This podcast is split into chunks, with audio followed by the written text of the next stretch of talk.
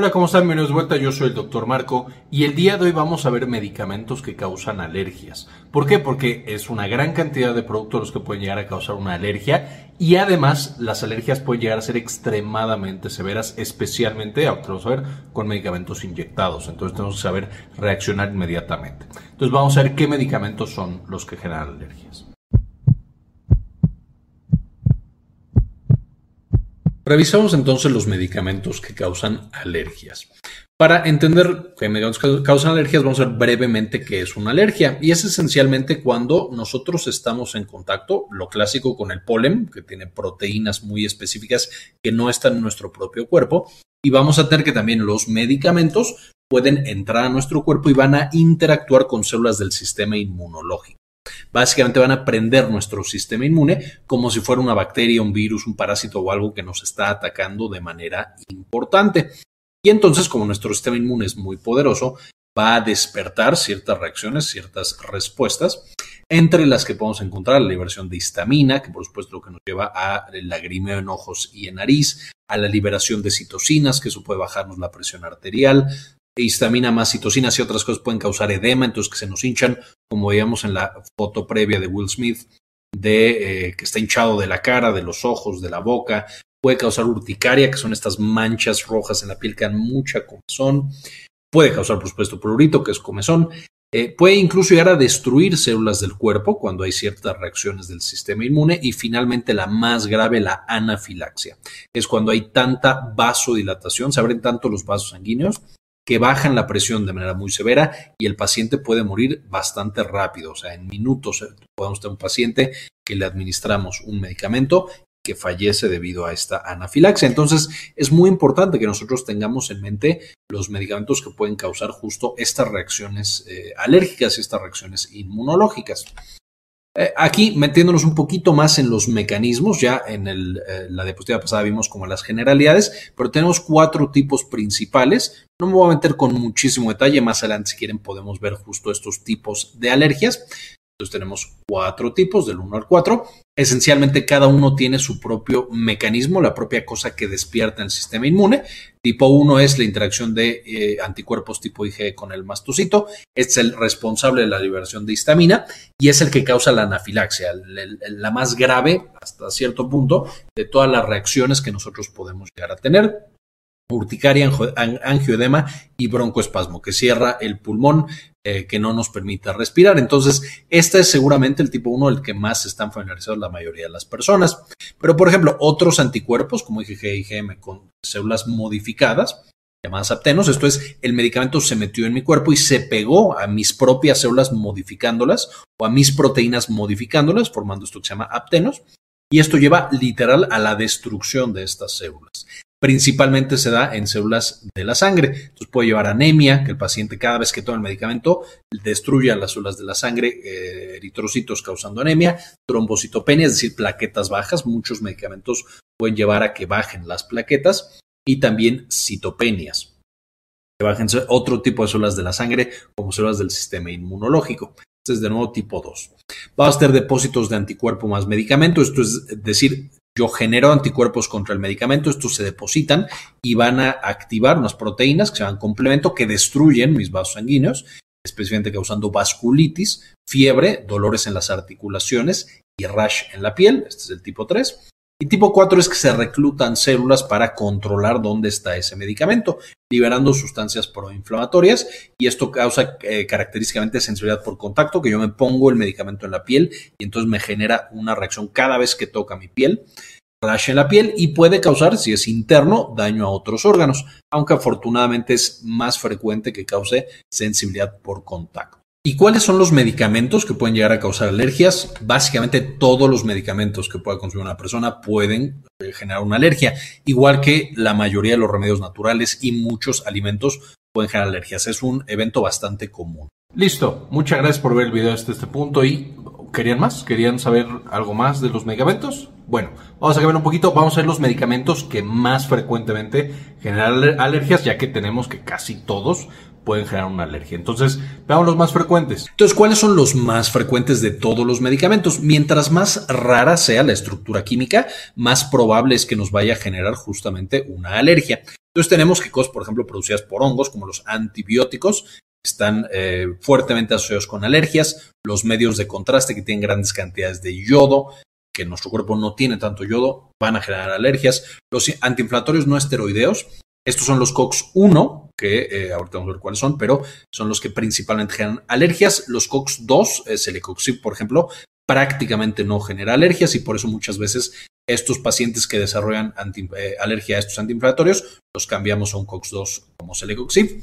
Los quimioterapéuticos, los anticuerpos monoclonales, los mecanismos usados para manejar la diabetes y eh, anticoagulantes, los antirretrovirales, por supuesto, utilizados en tratamiento del VIH, los antiepilépticos y los anestésicos. Estos son los grupos de fármacos que más fuertemente van a estar asociados con una reacción alérgica.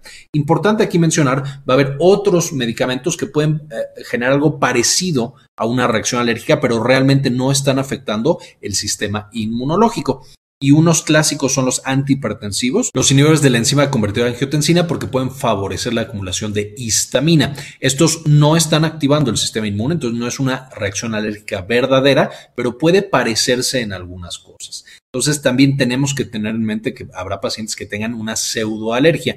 No es realmente una alergia, es una pseudoalergia. Finalmente hay pacientes que tienen otros eventos adversos, dolor abdominal, eh, que pueden tener dolor de cabeza, etcétera, etcétera, eso no es tampoco una alergia, es un evento adverso asociado al medicamento. Incluso si lo toman en todas las ocasiones consuman el medicamento, no es una alergia y por lo tanto el enfoque puede ser muy diferente. Ahora, metiéndonos un poquito más en detalle, los antibióticos que generan alergias, los más frecuentes son las penicilinas, que aquí tenemos pues, todas las penicilinas, la penicilina G, eh, todas las penicilinas. Las aminopenicilinas también pueden llegar a causarlo, aunque un poquito más frecuente, amoxicilina y todas estas. Eh, vamos a tener las cefalosporinas, ceftriaxona, cefalexina y cefuroxima, las sulfas como trimetoprim, sulfametoxazol, sulfadiacina y algunas sulfas que no son usadas como antibióticos como la sulfasalacina que se usa para enfermedades autoinmunes y finalmente la dapsona. Aquí también es importante mencionar que un medicamento eh, para que sea alérgico o es más probable que se reaccione, que, genere una reacción alérgica si lo aplicamos cutáneo o intravenoso o intramuscular, es decir, inyectado, Así lo tomamos vía oral. Vía oral también lo puede generar, pero usualmente tarda mucho más en aparecer el proceso de la alergia y es mucho más manejable. No quiero decir que no aparezca, pero es mucho más raro. Ahora, los medios de contraste también frecuentemente van a causar eh, alergias. Esto también pensando que son intravenosos la mayoría. Pues aquí tenemos, por supuesto, que es lógico que frecuentemente causan alergia y van a ser especialmente los que contienen yodo. Entonces, estos están derivados de una sustancia llamada ácido benzoico. Y como el cuerpo no tiene tanto yodo, volvemos a este mismo tema, cuando lo inyectamos en algunos pacientes del 5 al 8% va a poder generar una alergia. Es importante también aquí pensar que otra sustancia que contiene grandes cantidades de yodo son justamente los mariscos. Entonces, los pacientes que son alérgicos a los mariscos deben tener mucho cuidado con cuando les apliquen medios de contraste que tienen yodo, eh, medios de contraste yodados. De la misma manera, si hay un paciente que ya es alérgico a medios de contraste yodados, debe o evitar los mariscos o eh, tratar de consumirlos con mucho cuidado, mucha precaución, porque es posible que ya esté sensibilizado y que vayamos a tener justo una reacción alérgica. Los antiinflamatorios, ya quedamos que la mayoría de los antiinflamatorios van a eh, tener un riesgo de presentar una reacción alérgica, pero la aspirina está mucho más arriba en la frecuencia de alergias. Hay muchas personas que son alérgicas a la aspirina y puede dar alergia por usar dosis eh, utilizadas para el manejo del dolor, es decir, las dosis altas, entre comillas, y también puede aparecer una alergia con dosis mucho más bajitas, como la famosa aspirina Protecta, aspirina Junior, que tiene 100 miligramos eh, o menos de 100 miligramos. Entonces, eh, la aspirina es la que más genera reacciones alérgicas, usada para el dolor o como anticoagulante o antiagregante más bien. Y otros antiinflamatorios no esteroideos también se asocian justo con riesgo de alergia, ibuprofeno, naproxeno, diclofenaco, caprolaco, cloniciato de lisina, por poner algunos ejemplos, pero todos, todo este grupo de medicamentos se asocian con alergias. Aquí lo que podemos hacer es, como los antiinflamatorios no esteroideos, y ya lo hemos visto en videos pasados, que les voy a dejar acá en la parte de arriba para que lo puedan checar, como son tan diferentes estructuralmente hablando, podemos cambiar, por ejemplo, un paciente que tiene ibuprofeno, alergia al, al ibuprofeno, a darle aspirina o a darle ketorolaco, porque de nuevo la estructura química es muy diferente, aunque pertenezcan al mismo grupo, y entonces la alergia a uno no siempre se traduce en alergia a otro. Además, como usualmente son medicamentos orales, las alergias no van a ser tan severas. Finalmente, si es o lo estamos usando para el manejo del dolor, entonces podemos cambiarlo más fácilmente por un eh, inhibidor de la enzima COX-2, es decir, Celecoxib. Este, este grupo de medicamentos casi no se asocian con alergias y es seguro este cambio de estos de tipo COX no específico COX-1 a un COX-2.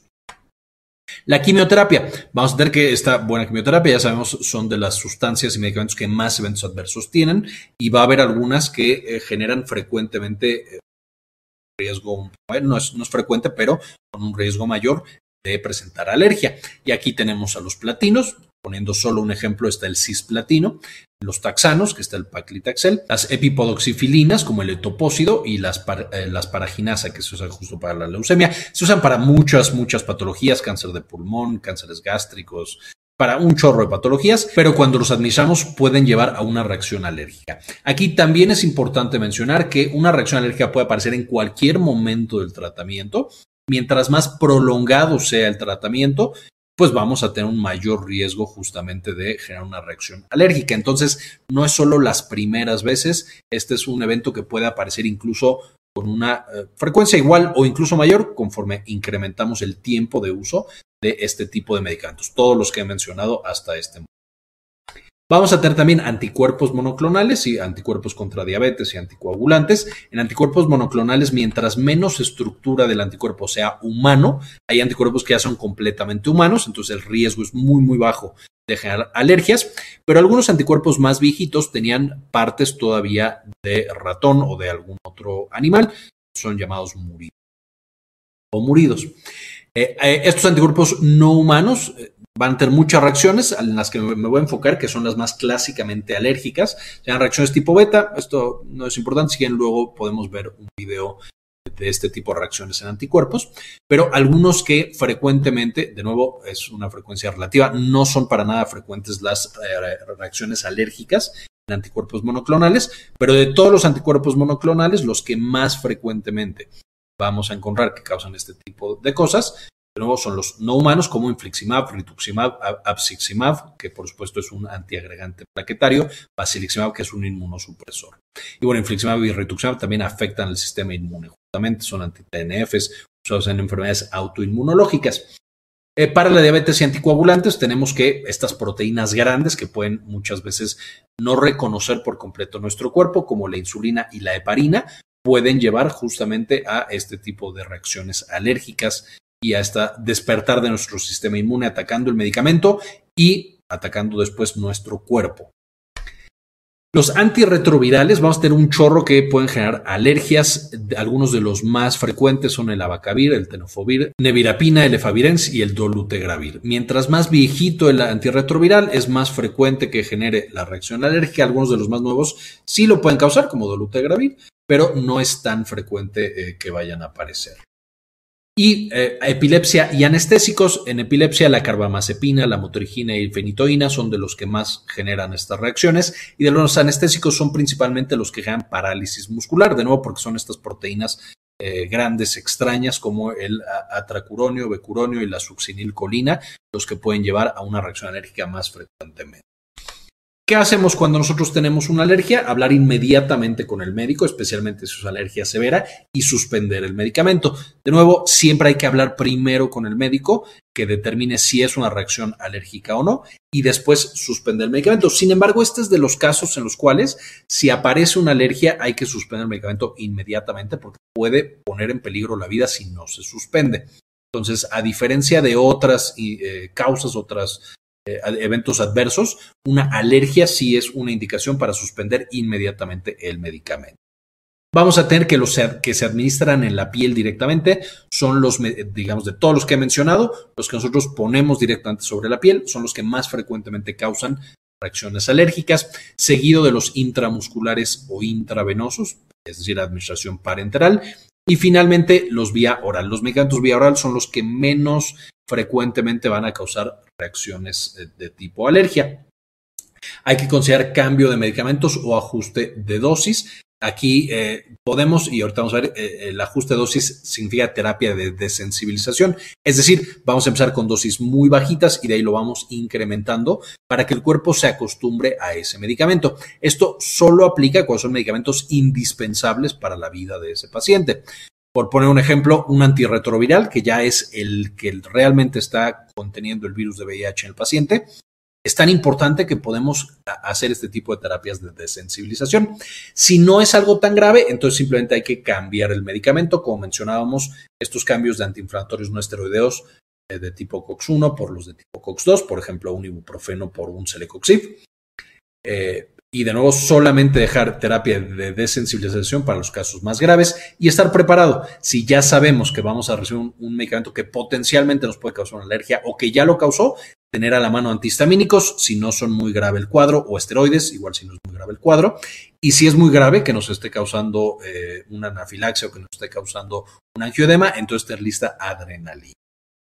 Básicamente esta es la información que quería presentarles el día de hoy. Eh, quiero agradecer en este video a algunas de las personas que han sido apoyar al canal con una donación mensual de uno o de dos dólares y específicamente dedicarle este video a Jorge Sebeltrán, Mario Olvera, Alejandro Pardo, Luis Ernesto Peraza, Leonor Pávez Cabezas, Gustavo Francioli, Enrique Segarra, Rosaura Murillo, Hernán Gustavo, Gli53, Rosaura Murillo Gómez, Moni Leigh, Gilberto Argueta, Aldo Novelo, Malinche Carrascosa, Abraham Santana, Doctora Milis, Héctor Lagos, Saúl Reyes, Cindy Aguadilla, Catherine Guerra, Claudia Gabriela García. Y les dejo, por supuesto, la bibliografía para que puedan aprender más de este tema tan importante. También quería mostrarles que ya tenemos la versión nueva y mejorada de Clínica Cares, que es la clínica en la que damos la atención médica. Eh, se puede, por supuesto, ya agendar cita en esta nueva versión de Clínica Cares con un servidor con la doctora eh, Georgina Carranza y conmigo, eh, justamente para atender cuestiones de salud de la mujer y por supuesto también salud general. Si tienen por supuesto alguna duda, alguna pregunta, en clinicacares.com.mx nos pueden encontrar. Muy bien, esto fue todo por video, espero les gustara, le entendieran y ahora sí, terminamos. Muchísimas gracias y como siempre, ayúdenos a cambiar el mundo, compartan la información.